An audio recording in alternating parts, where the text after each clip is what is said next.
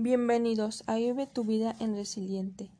Hoy tendremos el tema aceite de oliva, un instrumento que es de uso en la antigüedad y es el aceite de oliva.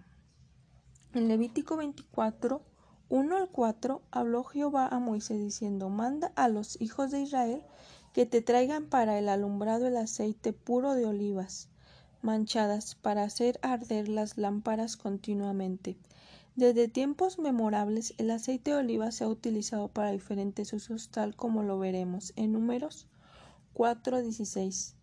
Pero a cargo de Eleazar, hijo del sacerdote Aarón, estaba el aceite del alumbrado y del incienso aromático, la ofrenda continua y el aceite de la unción, el cargo de todo el tabernáculo y de todo lo que está en él, del santuario y de sus utensilios. Era una forma de proteger los elementos que estaban en el lugar del santuario era una de las tareas dedicadas para los levitas. En estos pequeños versículos vemos que el aceite de oliva era muy importante para ese, esa antigüedad y vemos que, que también en esta forma y en esta actualidad lo utilizamos ya sea para sazonar alimentos o para otras proporciones que tendremos más en la Biblia ya mencionadas.